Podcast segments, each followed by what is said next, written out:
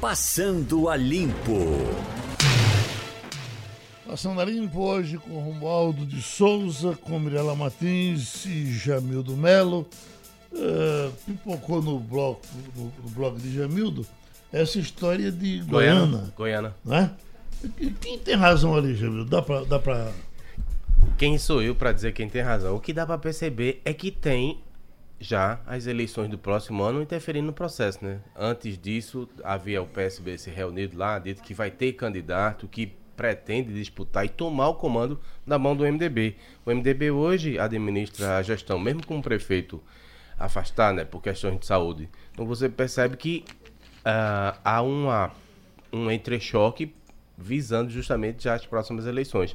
É, os vereadores, o, o, o, presidente é do PSB, que cuida da, da é, Câmara Municipal, disse que está no papel de fiscalizar, que o papel dele é, é cobrar que a prefeitura dê explicações sobre os gastos que, que pretende fazer. Já aprovou um monte de dinheiro, mais de 300 milhões, e agora a briga seria por uma quantia bem menor, 33 milhões. Uhum. E a prefeitura diz que está engessada e usa ah, o discurso de que a Câmara está atrapalhando a gestão para poder jogar a população contra ah, os vereadores. Os vereadores. Então, você percebe que é uma briga política. Uhum. Só política, não tem razão de ser. Um município que tem dinheiro, que era para funcionar, veja aí que pior de tudo, de vergonha, porque a sede da Fiat, uma fábrica tão importante, tão relevante para a economia do Estado, né? Uhum. Lamentável. E que está vivendo agora o seu melhor momento, por conta do dinheiro que tem, né? Exatamente. É, o que diz é que muita gente, já falou disso aqui, muita gente vai se interessar uh, se candidatar pela prefeitura a, de, de, de a, Goiânia. Até o pessoal essa semana disse que vai ter uma deputada lá. Não que uhum. o pessoal não mereça ou, ou tenha o direito de, de, de disputar, claro. Né? Mas uhum. porque não tem uma estrutura tão grande para disputar. É uma situação também muito ruim, porque o prefeito se elegeu e praticamente não deu um dia de serviço, porque pegou uma doença grave, e é grave a doença dele. É verdade. Vive se tratando mais nos Estados Unidos ou mesmo em São Paulo, né? de vez em quando se, se afasta, é verdade. Mas ele tem negócio, inclusive, nos Estados Unidos, né? É isso. Agora, Romualdo de Souza, o, o depoimento de, de Palocci é pesado, né? Quando ele diz, por exemplo, que, olha, eu disse ao presidente Lula para não roubar no Banco Central, porque roubar o Banco Central ia ficar muito brega. E também sugeri para ele que eh, pagasse os, os, os uh, uh, Guarujá e, e o outro porque isso ia dar muito na cara, até porque era muito simples pagar, e é o que todo mundo diz, né? coisa de 2 milhões, 3 milhões, dava para pagar sem dificuldade, mas o que ele diz é que o presidente dizia que não pegava bem na biografia dele aparecer com um apartamento do Guarujá, né? Pois é, Geraldo. Essa delação premiada do ex-ministro Antônio Palocci agora chegou na área financeira do país. Até aqui ela tinha abraçado alguns políticos que fizeram traquinagem. Bom dia para você, bom dia também ao nosso ouvinte. Já passo para informar para o ouvinte da Rádio Jornal que a partir de agora eu estarei aqui no Passando a Limpo mais, um, um, bom ou um prestigioso espaço nessa rádio nas terças e sextas-feiras e dizer que a Lava Jato também já tinha passado na área da, das empreiteiras. Então ainda faltam duas pontas a serem destrinchadas. Agora chegou nessa área financeira. Palocci contou que essas traquinagens das operações eh, em torno da taxa Selic, que é a taxa básica da economia, durou mais de dois anos. Durante mais de dois anos, informações privilegiadas da área financeira do país chegavam a bancos de investidores ou que cuidam de investimentos. Então, esses bancos operavam com informações privilegiadas, entre elas aquela denúncia que foi eh, alvo da operação de ontem da Polícia Federal, e tem mais. Segundo o ex-ministro Antônio Palocci, outros bancos, outras instituições financeiras também fizeram o mesmo tipo de operação com base em informação privilegiada. Com relação ao apartamento ou essas pequenas piruetas do ex-presidente Lula, Palocci disse que queria deixar Lula resguardado de alguma investigação. Mas a situação do ex-presidente era tão cômoda que Lula jamais imaginou que um dia seria acordado pelos homens de preto da Polícia Federal. Posso comentar? Oi? Veja, a- o que eu consigo observar por tudo que eu acompanhei, porque fui repórter durante esses anos todinho, né? Lula é vítima de um discurso populista que ele inventou. A esquerda inventou aquele mito, então pegava mal para aquele mito ter um apartamento. Se ele de dia reclamava das elites, dos bancos, dos privilegiados, aí depois aparece com a cobertura no, numa praia. Então foi vítima desse discurso. Por isso que é muito bom sempre ter um pé atrás e desconfiar de qualquer que se apresente como mito, porque vai olhar, tem pé de barro. Ô, Mirella, se você não está com um problema com um concurso de, de Miss, eu pensava que era. Eu sou doido que, que uma televisão com mais, eh, com mais vontade de promover do que a Bandeirantes pegue o Miss Brasil, que eu acho que. eh, eu gosto de ver aquele negócio. Agora, o, o dele é um Miss adolescente, né? Um Miss criança, infantil, parece. um né? Miss infantil. O problema não foi o concurso de Miss, né? Ele fez um concurso em que eram crianças, colocou crianças é, de maior. Na verdade, assim, Silvio Santos é Silvio Santos, então aquelas brincadeiras em que ele fazia sendo machista, sendo oportunista, talvez era engraçado, a gente coloca aqui engraçado entre aspas, na década de 80, em que a gente cantava é, marchinhas de carnaval, dizendo que aquela. citando que o cabelo não nega mulata. Aquilo era permitido. Hoje em dia, no, no século XXI, não se permite mais. Não se, não, não, a gente, eu ouso dizer que não é engraçado. A gente não pode dizer que é engraçado. Não. A gente tem, tem essas pessoas têm um lugar de fala. Essas pessoas não se admitem dizer que é uma brincadeira. Não é. Então não se permite mais isso. Então esse Silvio Santos que a gente se vê hoje não tem mais espaço para esse tipo de brincadeira. Não existe mais Que brincadeira. brincadeira foi essa? Porque, olha, se um camarada que entrevista criança bem, criança não é fácil de entrevistar. Ele consegue, sempre conseguiu, né? Arrancar coisas de crianças. E eu não me lembro de nada que chocasse a. a- a- por exemplo, a, a, Ma- a Maísa, Maísa, né? Isso. Viveu o tempo todo ali e tal. Com Maísa, eu acho que, que, que ele até às vezes passava um pouco da conta, né? Mas essas criancinhas que. Ele sempre lidou com criança muito bem, né? O que você diz. Agora, Isso. fez alguma coisa desagradável? Não, existe. Teve quem disse que o concurso existia uma erotização da criança, de colocar a menina como maior, menina para desfilar, eram crianças muito pequenas para ter essa erotização da criança. Então a discussão que teve era sobre É, isso, sabe? Porque o concurso de Miss existe para mulheres acima de 18 anos e não para estar colocando crianças com 6, 7 anos nesse, nessa erotização, nessa mulher muito sensual. E isso era a discussão sobre isso. Tá vendo, Romualdo? Pois é, Geraldo, eu não tenho autorização para defender o Silvio Santos. Agora, as crianças não estão ali com a corda no pescoço, não.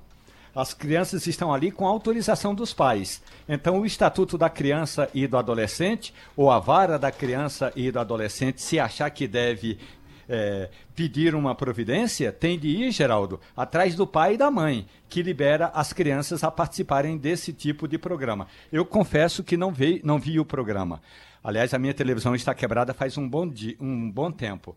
Mas eh, acho que é preciso ir atrás também dos pais que dão autorização. Sim, inclusive foi, o programa foi alvo de dois inquéritos, tanto a Promotoria de Justiça de Osasco quanto o Ministério Público do Trabalho né, está investigando o programa para saber tanto o pai como a emissora se tem algum. Está inquérito ainda, então está tá em investigação. O programa foi exibido no dia 22 de setembro. Eu não vi, não posso falar, mas já posso dizer que estou do lado de Silvio Santos, porque existe muita hipocrisia. É, falar de erotização, tem gente que vai para museu e fica mostrando homem pelado para menino e isso aí não é proibido. É, É, as Eu acho cinco- que a maldade está no olhar, perdão. Eram cinco meninas entre 7 e 8 anos usando fantasias, maiô e vestido de gala. Ainda tem investigação. Pode ser que durante o curso do processo diga, é, avalie-se que não teve nada demais e a vida segue para todo mundo. O maestro João Carlos Martins, que está no Recife para participar de, de um evento e é um, um cidadão do mundo, né? o mundo inteiro.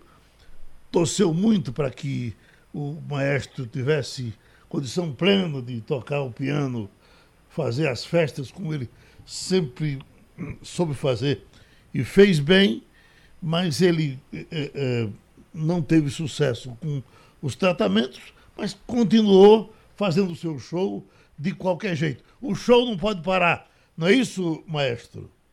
Exatamente. Uhum. O, eu, eu continuo com a minha atividade é, aos 79 anos, realizando mais de 200 concertos por ano, um programa social incrível que me dá muito orgulho e, antes de tudo, a acreditar na trajetória da esperança. Vou celebrar os 80 anos no Carnegie Hall em Nova York. Ontem fiz a apresentação aqui em Brasília. Hoje estou indo para o Recife, uma terra que realmente me recebeu de braços abertos quando eu tinha 15 anos de idade. Beleza. Então, Mirela Martins. É, bom dia, maestro.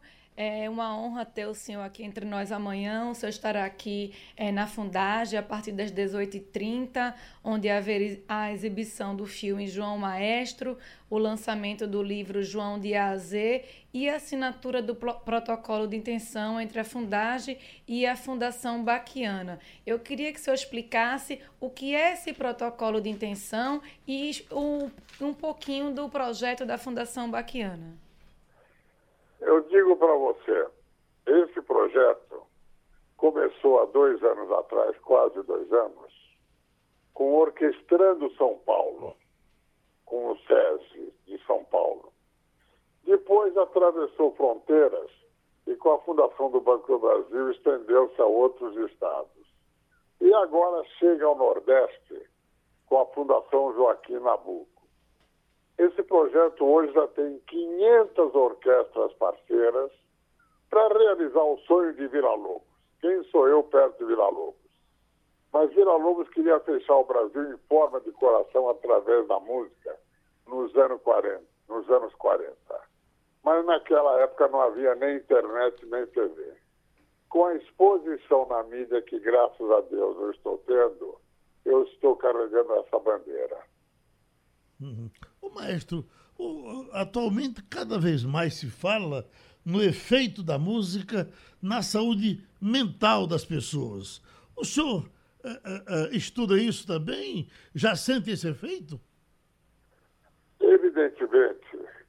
O, quando você é, eu perdi o finalzinho da tua pergunta, porque o meu celular é um celular retrô. Eu estou aqui em Brasília. Deixa, deixa Pode eu, repetir eu, o finalzinho da pergunta? Eu vou repetir o seguinte. Ultimamente se fala muito na, no efeito positivo da música na saúde mental das pessoas. O senhor há pouco falou da sua idade com, esse, eh, com essa desenvoltura toda. Ah, ah, sente esses efeitos da música na sua saúde? Evidentemente, eu vou contar uma história para você. Na Áustria, só para você ver a, a, o efeito da música em animais. Sim. Colocaram duas vacas que davam o mesmo, a mesma quantidade de leite.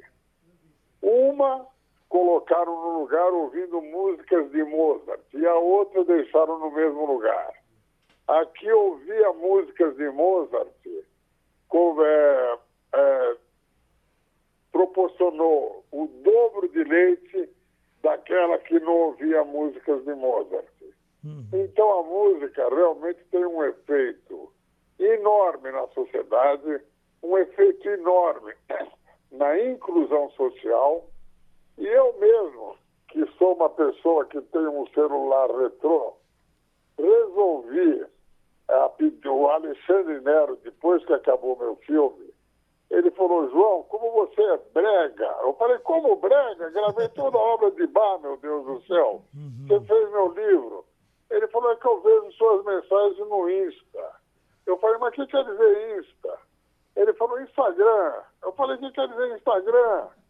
Ele falou, todo dia eu vejo você colocar o sol, o sol está lindo. Eu falei, eu nunca escrevi nada, é fake. Ele falou, então começa a colocar cenas tuas tocando no mundo inteiro cada três dias, porque muito, quase todas as pessoas nem sabiam que nem tinham nascido quando você fazia carreira aos 18 anos nos Estados Unidos. E hoje, por exemplo, nessa semana entrou eu, Regina, em Paris, eu, Regina, em Londres, e hoje, com dois polegares que me sobraram, tocando Luísa de Tom Jobim, no maestro João Carlos Martins no Instagram. Então eu vejo o efeito da música, não só com esse maestro João Carlos Martins, eu comecei a ver o efeito da música clássica nas redes sociais, assim como nas rádios, assim como nas TVs, e eu vejo que a música realmente transforma a vida de pessoas. E eu me sinto profundamente feliz de fazer parte desse universo. Pronto, maestro. O Recife lhe espera com muita alegria. O senhor está em Brasília ainda. Chega aqui hoje ou amanhã?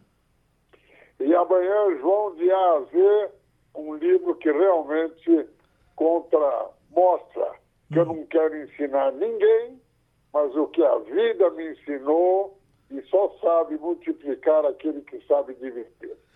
Pronto, muito obrigado ao mestre João Carlos Martins, Romualdo de Souza, juízes é. mandam soltar presos com base em lei de abuso de autoridade que ainda não vigora. Isso repercute também em Brasília, Romualdo? Repercute, Geraldo. Saiu uma nota ontem à noite da JUF, a Associação Nacional dos Juízes Federais, e, em outras palavras, os juízes estão, estão dizendo o seguinte, Geraldo: é melhor se precaver para evitar embargos ou para evitar que daqui a 40 dias, 50 dias, quando o processo todo entrar em vigor, comecem aquelas enxurradas todas eh, de anulação de sentença, de devolver o, o processo para aqui e para lá. Então, os juízes já estão acatando o que a lei ainda apenas aponta, ainda nem está em vigor. Por isso mesmo, Geraldo, há uma certa precaução de um lado, e essa é a parte oficial que a JUF diz, agora há um certo protesto do outro.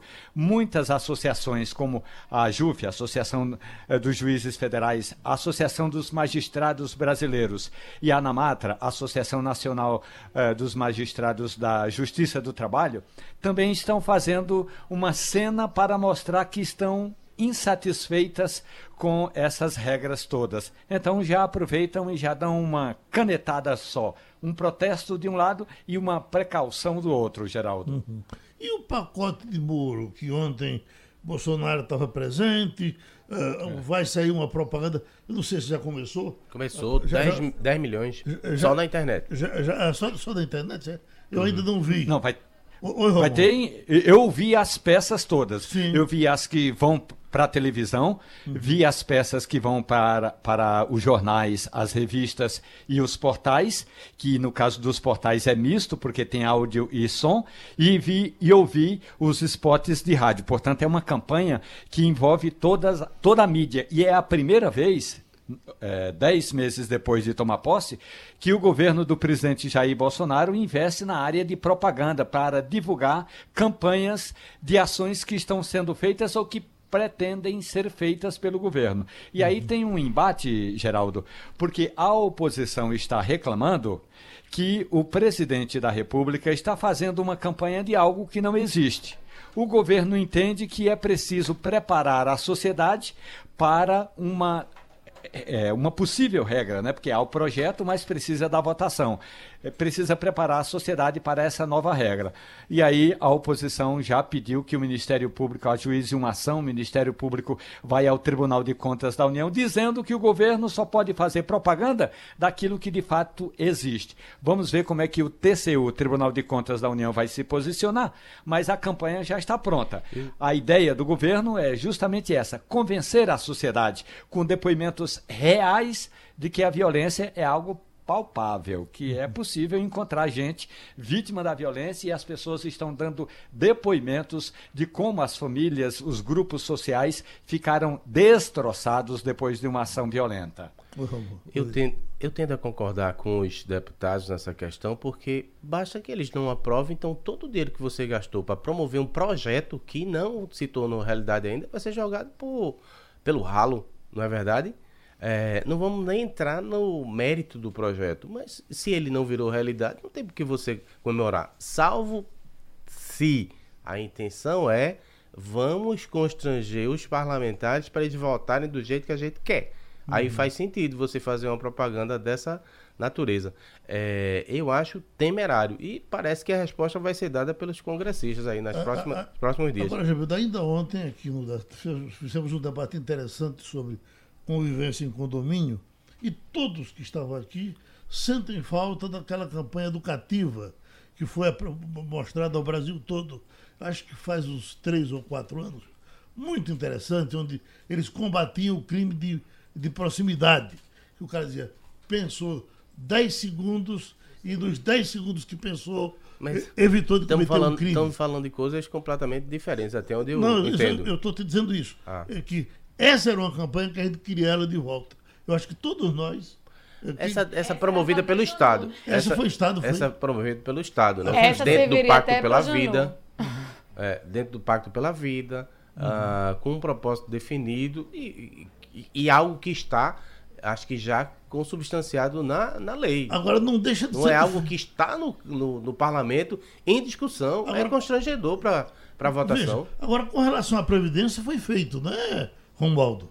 Foi feita uma campanha envolvendo, inclusive, alguns algumas personagens do mundo da televisão, como o Ratinho, por exemplo, que eh, fez a campanha ou parte da campanha em defesa da reforma da Previdência. Agora, tem um detalhe importante, Geraldo, que é o seguinte: o presidente Jair Bolsonaro também precisava, queria eh, passar uma mensagem à sociedade. E uma das mensagens que Jair Bolsonaro passou ontem, e que teve uma grande repercussão, incluindo aqui a Rádio Jornal, foi a seguinte: o presidente falou da necessidade da aprovação do auto de resistência, que é aquela ideia jurídica, não é, Geraldo, que ocorre quando um agente do Estado, no caso o policial, por exemplo, comete um homicídio durante uma atividade policial. Então, Bolsonaro defendeu que esse policial deve ser é, enquadrado nessa regra, nesse conceito de auto de resistência, e esse mesmo policial, ainda segundo o presidente, deve ser condecorado, mas aí teve uma grande reação. O líder da oposição, é, o deputado Alessandro Molon, do PSB do Rio de Janeiro, disse que o presidente está instigando a violência, e do outro lado, o senador Humberto Costa, que é líder do PT, disse à reportagem da Rádio Jornal que é importante, que é fundamental que os policiais estejam bem treinados e bem aparelhados para agir para que o auto de resistência não seja um abuso durante, é, durante as batidas, é, as ações da polícia, Geraldo. O Romualdo repercutiu a fala do nosso Papa dizendo que o problema da Amazônia era sim um problema do mundo, me lembrou isso quando ele falou isso hoje, me deu assim uma pontada contra o presidente Bolsonaro, ele né? Ele está fazendo um sínodo para discutir isso? Uhum. Está fazendo um encontro, exatamente. Isso, é sobre isso, exatamente. Abre hoje, e a fala dele é justamente para abrir hoje, dizendo que o problema da Amazônia não é um problema só do Brasil, é sim um problema do, do mundo, ratificando a ideia de Emmanuel Macron, presidente da França, que justamente traz à tona essa, essa discussão. É, e é, é importante dizer, Geraldo, que nesta semana, o núncio apostólico, que é o representante, o embaixador do Papa aqui no Brasil, o Dom Giovanni Daniello, isso, Daniello, ele esteve com o presidente Jair Bolsonaro. E Danielo foi ao presidente fazer dois pedidos. Um, para que Bolsonaro fosse no, na, no dia 13 no Vaticano, quando vai haver a sagração eh, de Irmã Dulce como santa, a canonização, canonização de Irmã Dulce. Isso. É, e Bolsonaro não vai. Possivelmente o presidente vai a Salvador no máximo.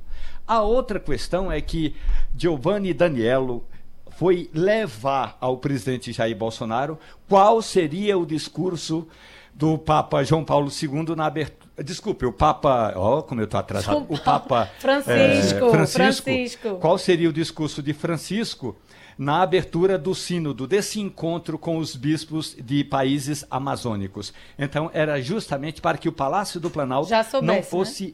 Pego no contrapé, como a gente costuma dizer na linguagem futebolística. O presidente ficou sabendo e disse mais uma vez ao cardeal, ao núncio apostólico Giovanni Danielo, que não vai a Roma, apesar de ir uma caravana brasileira no, chamou, no chamado Voo da Fé. O presidente brasileiro não vai a Roma para Quem? a festa de canonização de Irmã Dulce. O voo é liderado por Rodrigo Maia, não é isso? E tem o presidente do Congresso também. É, é, um voo comandado pelo presidente, pelo Congresso Nacional. Davi Alcolumbre é. veio com essa ideia e vão vários parlamentares. Eu até aqui apurei o nome do deputado líder do Solidariedade, Augusto, Augusto Coutinho, Coutinho, como único pernambucano que vai, não estou dizendo que outros não vão, eu estou dizendo que só apurei o nome de Augusto Coutinho, mas vão parlamentares, quase toda a bancada baiana vai, os três senadores de certeza vão, aí vai o governador, vai o prefeito ACM Neto, vai o prefeito é, da cidade de Feira de Santana, onde Irmã Dulce também trabalhou, então vai uma caravana boa. E o Procurador-Geral da República, Augusto Aras, que vai e já disse, já mostrou uma planilha de quanto vai gastar com o dinheiro do contribuinte. Vai Mas disse ele, quanto vai gastar. Eu li que teve uma polêmica porque ele queria justamente usar recurso público e questionaram, né? Ele vai ter que tirar do próprio bolso? Não, vai o recurso público. Não tem essa de, uh, do próprio bolso. Não tem como ele, ele bancar, a não ser que ele pedisse licença. Mas ele vai como? Procurador-Geral da República. Vai com o staff de Procurador-Geral da República. Vai com a passagem paga pelo Ministério Público, por mim, por você e pelo nosso ouvinte. E ele vai desembarcar lá como autoridade. Ele vai usar o passaporte diplomático de Procurador-Geral da República. Então, o Estado que pague. Vê como a hora da janta junta todo mundo, né? Porque eu tinha certeza que a bancada evangélica ia reagir. Diz, ó, não vamos pagar para ir ver uma canonização. Isso é, é, é, é, uma coisa que se o cara tem fé e quer ir, que pague sua passagem. Mas a bancada evangélica está caladinha, porque se brincar, ela vai também ver a canonização. Isso. Agora, eu pergunto tanta coisa para resolver no Brasil, aí vai perder tempo para ir para Roma. É. Eu não tenho aqui procuração da Santa é, Irmã Dulce para ela começar a operar milagres. Mas vejam, o Estado brasileiro é, que passa nessa, por essa fase, Jamildo, de aprova, não aprova, regras que vão e voltam, o chamado, é, a chamada insegurança jurídica, vai atrasar a votação da reforma da Previdência no segundo turno no Senado, justamente por causa da caravana da fé. O voo da fé sai daqui de Brasília na quinta-feira e a, a, a, a canonização vai ser no domingo. Eles não podem voltar na segunda-feira porque ninguém é de ferro. Afinal de contas, está em Roma e não tomar um vinho italiano ou não tomar um café ali na cafeteria, na cafeteria quinta, San Estáquio. Né? Então eles só voltam na quarta-feira e não tem como voltar votar o segundo turno da reforma da Previdência, deixa... que vai ficar mais uma semana empacada. O, é... Romualdo, deixa eu contar aqui um milagre, mas eu não vou contar o santo. Um político local, né, foi é, teve a oportunidade de estar junto a uma comitiva aí grande para visitar o Papa e descobriu que se empurrasse uma velhinha na cadeira de roda chegaria mais próximo. Então, de todo jeito tentou empurrar uma velhinha para poder chegar perto do Papa. Eu acho que é menos fé e mais aquela necessidade de fazer uma foto para fazer uma média com um determinado grupo social, da mesma forma como os evangélicos fazem. Claro. Nas quartas-feiras tem uma sessão no Vaticano eh, chamada audiência pública. Então, eh, se, em geral não, não, não é em geral. Então, quando não está chovendo, é no, na, na, Praça de São Pedro. E nas, nas cadeiras da frente vão as pessoas com deficiência, os idosos e tudo mais. Mas também estão reservados reservadas as cadeiras aos diplomatas. Então, eles aproveitam, as embaixadas aproveitam e colocam ali as autoridades dos seus respectivos países. Oh. E já houve época em que as autoridades brasileiras gostavam muito de ir nas quartas-feiras a Roma para apertar a mão do Papa. Vamos sair de Roma para Paris e o título de cidadão honorário que Paris vai dar ao ex-presidente Lula. Né? Tá vendo? Pois é. Já, já, já foi concedido. Isso é, isso é provocação, provocação de Macron, né? Para Bolsonaro. Total provocação de Macron para Bolsonaro, concorda? Foi a na, na verdade, foi a universidade que deu, não é o Macron que dá, né? Não, mas é a Câmara Municipal Parisiense que entrega. É, é, Então, você- é o título de cidadão honorário. pelo Eu que sei que eu sou da cidadão de honorário de Itaquaritinga e a votação foi 9 a 0. Portanto, é um processo democrático. Agora, eu quero ver o Lula chegar lá e cantar ah, o hino de Paris em, em- em francês, porque aí ele vai ganhar de presente a bandeira de Paris. Mas isso é uma brincadeira. É para dizer que eh, sempre é, é importante destacar que no exterior o a- a- a falácia de que o ex-presidente Lula é um preso político colou e colou bem. Deixa, eu- deixa eu só fazer um- uma breve contraposição. Não, mas mudou muito isso, viu? Eu tive recentemente nos Estados Unidos, aí tive a, a, a possibilidade de conhecer duas alemãs junto com minha mulher, a gente saiu para jantar. E a imagem que essas moças jovens não são né, a- aquele povo que se encantou por aquela imagem foi criada de Lula, não. Jovens com uma cabeça completamente diferente, já tendo uma visão muito mais crítica em relação às esquerdas, em relação à figura de Lula. A situação do Equador já vem ruim há um bocado de tempo, né? Mas surpreendeu o Peru, que estava normal, de repente complicou. Então nós temos Argentina, Peru, Equador. Tem mais al- al- algum vizinho aí mal das pernas, Romualdo? O Geraldo, É. a situação do Uruguai, embora politicamente esteja bem, é, está precisando de alguns ajustes. O governo uruguaio está pedindo ajuda ao Fundo Monetário Internacional, porque, de certa forma, o Uruguai é muito bonitinho. O Uruguai é muito bonito para ser visitado, tem muita coisa para ser vista, tem uma gastronomia maravilhosa, tem rodovias fantásticas, mas é como se fosse um estado que parou no tempo, então quer dar uma arrumada. Por exemplo, a, a parte de tecnologia, de informação, eh, de internet, eh, precisa ganhar o que a gente chama na tecnologia de upgrade, vai dar um- tem que dar uma mudada. Então, o, o Uruguai está querendo se repaginar. Agora, do ponto de vista econômico, a situação do, do Equador pegou muita gente no contrapé, inclusive alguns apoiadores do presidente Lenin Moreno, porque depois que ele decretou o estado de exceção, aí danou-se tudo, não é, Geraldo? Tem muita gente fazendo protesto, a inflação está subindo e, mais que isso, os, eh, os equatorianos estão reclamando que não tem dinheiro. E o Equador está vivendo uma situação que o Brasil viveu nos anos 80 e início de 90. Fora daqui, o FMI.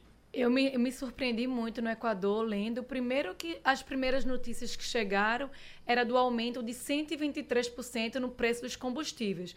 E aí, quando chega essa informação, a gente faz, meu Deus, que absurdo, no primeiro momento. Eu disse, que absurdo, 123%, realmente eles precisam. E aí, quando a gente vai se informar, e aí eu fui atrás, por que esse aumento absurdo? Gente, era 40 anos de subsídio que o governo tá, represava esse, esse aumento em 40 anos no preço do subsídio. E lógico que 40 anos segurando, tem uma hora que o governo não vai aguentar, né, de 40 anos segurando a onda lá e teve que jogar, né, 40 anos segurando esse aumento de preço e jogou tudo de uma vez só e a população foi para a rua que realmente 123% no aumento do preço do combustível, ninguém aguentou, né? Eu fiquei É, o danado é, é que a decisão eh, do estado de exceção deixa a sociedade vulnerável, porque tem a questão da inviolabilidade eh, da residência, que de certa forma é aberta, correspondência, Isso. trânsito, aí tem a questão da censura prévia, A violência também, o uso das né? Forças Armadas. Então, realmente, a situação política do país não é das melhores. Os, os atos de vandalismo foram muito grandes, 21 policiais feridos, mais de 300 atos de vandalismo por toda a capital, né? A cidade de, de Quito estava devastada, as imagens são bem fortes, muito focos de incêndio.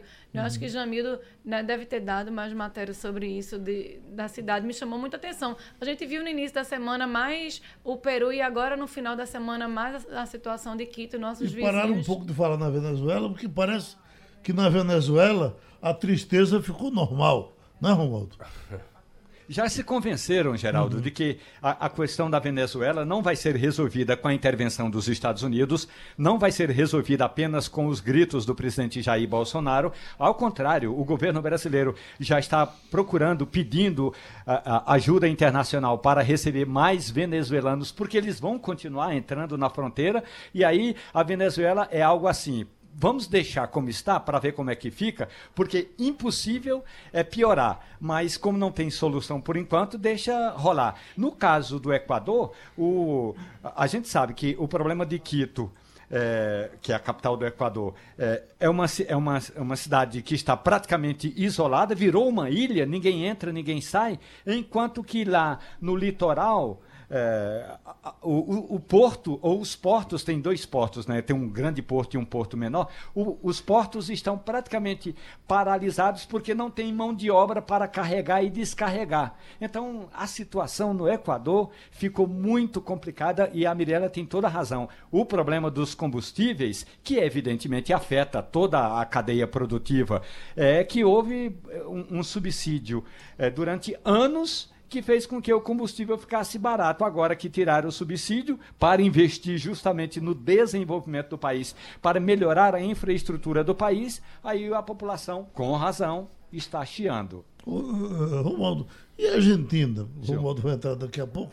E a Argentina, que o pessoal parou quase que completamente de trazer notícias com relação à eleição. A, a volta da turma de Cristina já é fato consumado? Consumado não, porque, como a gente costuma dizer, no voto secreto é bom esperar a novidade. Agora, eh, Geraldo, no interior da Argentina, o presidente Maurício Macri tem feito muitas caminhadas. Ele foi do norte ao centro, a região mais rica da Argentina, do ponto de vista da indústria, é a região de Córdoba, do ponto de vista da produção de vinhos, é a região de Mendoza, e do ponto de vista da artesania, do artesanato, é a região norte, ali no Chaco e por ali. Então, o presidente fez várias caminhadas e foi ovacionado. O problema do ponto de vista da votação é do meio ah, da região de Córdoba para baixo. Tem Buenos Aires e o sul do país, que é, em grande parte, apoiadora é, da candidatura do movimento Volta Cristina. E a volta de Cristina Kirchner tem um quê de retorno da oligarquia Kirchner, mas tem um quê de é, suspensão de algumas ações, de alguns processos contra a atual senadora Cristina Kirchner, que vai virar, que deve virar vice-presidente da República. É quase um fato consumado a derrota de Maurício Macri. Ou a vitória de Cristina Kirchner, o que dá no mesmo. Uhum. E Jamil, do ministro de Bolsonaro, passou a quinta-feira aqui em Pernambuco. Ah, vamos falar sobre isso, sim, interessante. É, ele começou dando uma moral muito grande para Anderson Ferreira em Jaboatão. Anderson estava construindo lá uma espécie de compaz da direita. É a mesma situação, é a mesma configuração para cuidar e fazer assistência social e, e gerar cidadania para as pessoas. Aí algumas pessoas não entendem por que dá tanta moral a Anderson, mas ele foi amigo pessoal de Bolsonaro do, durante um bom tempo no Congresso e eles têm em comum a religião evangélica, né? Bem, feito esse ponto, na sequência ele foi na AMUP, recebeu um monte de cobrança, um monte de cobrança, os prefeitos doido por dinheiro, aí houve a promessa de que se pagaria até o final do ano. Essa é a parte interessante, se for realmente até o final do ano, é, é concreto, né? Cerca de 800 milhões para 22 cidades. Aí o que chamou a atenção é que é, normalmente são prefeituras que são de oposição ao governo do estado. Tem Jaboatão, tem Caruaru, tem Petrolina, mas não passa por Recife. E Recife também não quer papo com o governo Bolsonaro, deixou bem claro já o, o prefeito Geraldo Júlio em várias oportunidades. Aí na sequência ele foi, foi visitar o governador, mas aparentemente uma visita muito protocolar. Não, não gerou nenhum entendimento, a não ser também mais cobranças e também serviu para que os deputados, quase todos de oposição, é, brilhassem lá, aparecessem, tivesse um palanque na MUP. Tava Daniel Coelho, Luciano Bivar, André Ferreira, Silvio Costa Filho e Augusto Coutinho. Com a exceção de Augusto Coutinho, todos os demais têm alguma pretensão a disputar a Prefeitura do Recife no ano que vem. Acho Inclusive, que André de Paula também esteve, a, né? Até teve. É, e até Luciano Bivar estaria assim encantado com a possibilidade. Não sabe se vai resolver realmente sair ou não, mas todos eles aqui, tirando Augusto Coutinho, não, uh, pelo menos não tem conhecimento disso. Uhum. Mas todos queriam aí beliscar essa oportunidade. Eu estava acompanhando também crítica do pessoal ao governador do Ceará porque aceitou uma escola uh, cívico-militar. E eu não me lembro de uma escola militar que tenha dado errado é. durante todos os anos da minha vida. Eu não me lembro. É, Agora, preconce- é preconceito. de Geraldo. repente Sim. alguém chega e diz, não, não vai prestar, etc. Mas Mas pelo que eu entendi, ontem você entrevistou aqui Sim. a moça no Passando a Limpo, não é uma escola militar, é trazer dois ou três militares para ajudar na escola, não é isso? Ela, ela deu entrevista aqui no É Passando a chamada Limpo. cívico-militar. É cívico-militar, ele, que- ele vem para ajudar. eu acho que as pessoas botam o pé na frente e já ficam contra por um preconceito que já está na cabeça dessas pessoas. Acho que é assim. Acho que as escolas viram aí e vão terminar dando certo. Veja, e se você leva algumas pessoas para irem para essa escola, vai sobrar vaga nas outras, a escola de repente pode melhorar. É muito preconceito. Eu não E vejo. tem uma. Oi. Tem um projeto, não é, Jamildo? Que era para levar a escola militar para a cidade de Caruaru. Portanto, o governo do estado de Pernambuco Mas é uma tem escola totalmente militar, como é aquela escola que tem aqui no Derby, aqui no Recife, né? Aquela da Polícia Militar. Da polícia, Ah. que é para filhos de militares e tem aquele concurso, que é até um concurso muito concorrido, porque é uma escola muito boa. Aham. Agora, Né? Diga-se de o- o, que o governo de Pernambuco, é, até onde eu apurei, está reclamando é que essa cívico-militar é como se fosse uma intervenção cívico-militar nas escolas públicas do Estado. Aqui no Distrito Federal, Geraldo, foram onde foi implantado, houve imediatamente Melhor. a redução da violência e a redução da evasão escolar. Os, os alunos não faltaram mais à escola. É claro que tem muita gente reclamando, inclusive o Sindicato dos Professores, que os meninos têm de cortar o cabelo, têm de, fazer, têm de andar de uniforme, têm que eh, praticamente bater continência e têm que cantar o hino nacional todo dia. É, a minha- hoje, dia 4 de outubro, daqui a um ano, é nosso primeiro turno. Né? Eu trouxe hoje uma possível lembrança de. Reminiscência. É, uma, uma futurologia. É, alguém, alguém quer chutar quantos candidatos teremos no primeiro turno? Composições Ah, de né? Ah, você trouxe, Recife? prefeitura do Recife. Daqui a um ano teremos você eleição. trouxe sua agenda, foi? Não, eu trouxe hoje especulações de quem a gente poderia ter. Romualdo, chuta aí quantos aqui do candidatos. Recife? É, aqui do Recife. Quem? Aqui no Recife, Vamos Mendonça lá. Filho é candidato. Candidato. Mendonça ou Pri- ou Priscila? Você acha que é Mendonça? A Prudente. própria Priscila já disse que a vez Mendonça. é de Mendonça. Mendonça. Mendonça Filho é candidato. PTB, João vai quem? João Campos, João Campos. fala. É PTB? PTB, você acha que Armando vai para Mendonça? Será que apoia Mendonça? Mendonça, eu acho. Eu talvez apoie, né? Faça um... aque- Daniel aque- Coelho, com certeza, também é O candidato. que estão dizendo é que Daniel Coelho vai para ser candidato em Paulista. Já ouvi diversas vezes, muita gente hum, com... Silvio Costa Filho, Informação vai? privilegiada. Pelo, é, ou não, ou apoia Acho que também. Ele está tão unido a, a, a, a, Daniel? a Daniel que pode dizer, "Ó, não, então deixa, já que você não, não vai ser no Recife. Um apoia o outro, vou. né? Um apoia a Aí Paulista. tem o André de Paula do PSD, tem o candidato ou a candidata do PT. Mas PT vai coligar João Campos. É, é, PT, Ah. ela está dizendo... a Marília, mas ela- a Marília a- anda com traje de candidata a Exatamente, ela está disputando a- a- a- essa possibilidade. Mas eu tenho a impressão que ela não tem chance nenhuma, porque, inclusive, o grupo de, de, E Humberto de Costa. Humberto Costa Controla. está mandando no PT agora no Recife. Né? Então, MDB vai coligar também com o PSD. que- Você veja que Raul estava esperneando hoje. Tinha uma, uma ameaça. Essa aí, semana né? no Jornal do Comércio. né? Tinha uma ameaça aí. É. Se Seria não um- me ajudar, Não se somos sobre espaço- legendas, né? Exato. Seria Murilo. Ou, Murilo seria vice, talvez. Isso. Essa coisa já estava costurada. Oposição, mas pessoal candidatura própria. Sempre eles Pessoal? têm. Sim, Pessoal? eles sempre têm. É, é, É, é que mais que a gente está esquecendo aí de. Olha, resumidamente, vai ter alguém do grupo da esquerda e vai ter alguém do grupo que representa os interesses da direita. e tem o Bolsa- Túlio Deixa eu Gadelha, terminar, macho. Túlio Gadelha é PDT. Será que Não, vai? eu não vejo nenhuma chance em Túlio Gadelha se candidatar, porque, embora ele queira, o PDT vai fechar as portas para ele, como fez com Marília, É. o PT.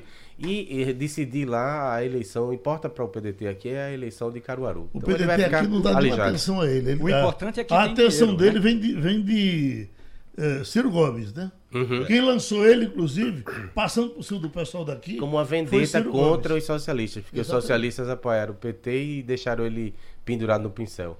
Saiu a regra assinada pelo presidente agora há pouco eh, do limite de gastos de candidatos a prefeitos e vereadores. Depende muito do tamanho da cidade.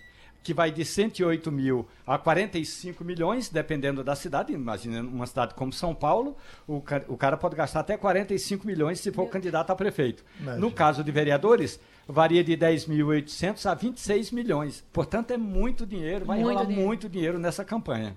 É, Romualdo, nos ajude aqui, você que está em Brasília, é sempre bem antenado. Ah, ontem era o último dia, ou é hoje, para poder os deputados derrubarem os versos de Bolsonaro para a questão do fundo partidário. Ah, como não houve, parece que nenhuma movimentação, fica valendo o quê? As regras anteriores. Ah, Um- é, é assim, o que ficou decidido é que o orçamento da União destina 1 bilhão e 700 milhões de reais. Esse é o dinheiro do orçamento da União para a campanha eleitoral, ou seja, é o fundo eleitoral. E aí os partidos distribuem de acordo com suas próprias conveniências. E, agora, o Tribunal Superior Eleitoral estava esperando até, espera até hoje, como saiu a regra assinada pelo presidente sobre limite de, limite de gastos de prefeitos e vereadores, sai também a regra eh, com relação ao fundo eleitoral, que é um pouco mais de um milhão, desculpe, um bilhão e 700 milhões. se eu entendi bem, então aquele valor extraordinário fica abolido. É, Ele fica su- suspenso, porque ah, como os parlamentares não se debruçaram no valor exato, então fica valendo o, o valor do- da eleição anterior mais a inflação do período. Menos mal, então, né? A gente vai ter menos gastos e, de repente, menos corrupção. Menos o dinheiro tá público. voando e nós temos. Ô, Geraldo, Oi. isso- eu precisava de 30 segundos para Um dar uma notícia em primeira mão. Pode ser? Ô, tranquilo. Olha, nós vamos ter a festa dos 60 anos de Brasília ano que vem. E o tema da festa dos 60 anos é um amor que só aumenta. E esse um amor que só aumenta vai ser embalado por vários ritmos. Mas um dos ritmos é justamente o frevo pernambucano. Vai tocar o maestro Spock e a cantora Bia Vilachan. Portanto, Spock e Bia Vilachan vão representar o frevo pernambucano na festa dos 60 anos de Brasília em abril do ano que entra, Geraldo. Mirela, tem festa hoje aqui? Tem sim, tem vários eventos culturais. Sábado tem show de Racionais, 22 horas no Classic Hall. Hoje tem o dia inteiro desfiles de moda dentro da programação do Hack and Play. Começa, começou agora às 9 horas da manhã até 9 horas da noite no Cais do Sertão. E o destaque é para Melquizedá, um estilista pernambucano que às 14 horas vai apresentar sua coleção, que está lindíssima, na escultura de Ben- Brenan, na polêmica ali, escultura de Brenan. Vale a pena. É? Jamildo, não me desconcentre.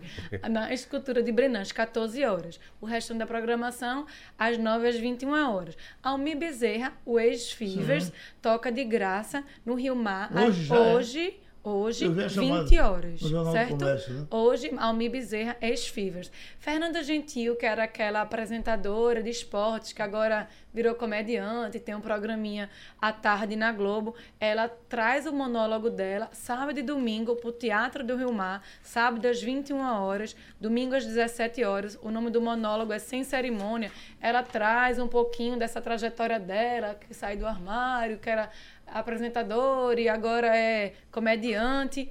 E Bita, para quem tem criança, domingo vai estar no Shopping Recife a partir de 16 horas, já uma prévia do Dia das Crianças. Eu já sei que não adianta perguntar a vocês informados sobre Tati, porque o pessoal perdeu o interesse, parece Ai, que por Deus, completo, Tati. por Tati. Eu quero pedir ao pessoal de Camaragibe, a gente que tem informação das gafieiras por aí, se Tati parou a carreira por conta. Eu prometo da que sexta-feira eu trago a agenda de prefeito. Tati. Eu, eu, eu prometo a você que daqui a pouco alguém vai dizer tudo aqui sobre Tati aqui. Você Mas mande pra mim. Aí eu levo Geraldo, você. É, mas isso aí não tem fidedignidade. Qualquer maluco pode estar com qualquer coisa aí. Cláudio, Mas a gente sabe que Não, é. mas eu prometo ir atrás de Tati e trago sexta-feira. Parabéns. Olha, deixa eu que- fazer o comercial do resenha. Não leva nem 30 segundos. Randolph Rodrigues está na cidade para participar de uma feira de, De novo, livros. é? De novo. Não, Bienal, é a Ele tá com Bienal a do noiva livro de aqui, viu? Pernambuco. Ah, é? Então é por isso que Aquela ele vive aqui. que veio com ele aqui pra ele aqui é noiva. Que... Perfeito, coisa bonita o amor. Tá vendo? então ele veio falar com a gente agora no resenha mais cedo 10h30, porque a gente não pode trazê-lo às 16 horas, né? Como é o horário Uhum. Convencional. Então, eu e Raul vamos bater um papo com ele a respeito do movimento político nacional daqui a pouquinho. Termina Na TV. JC. Acabou passando a limpo. Passando a limpo.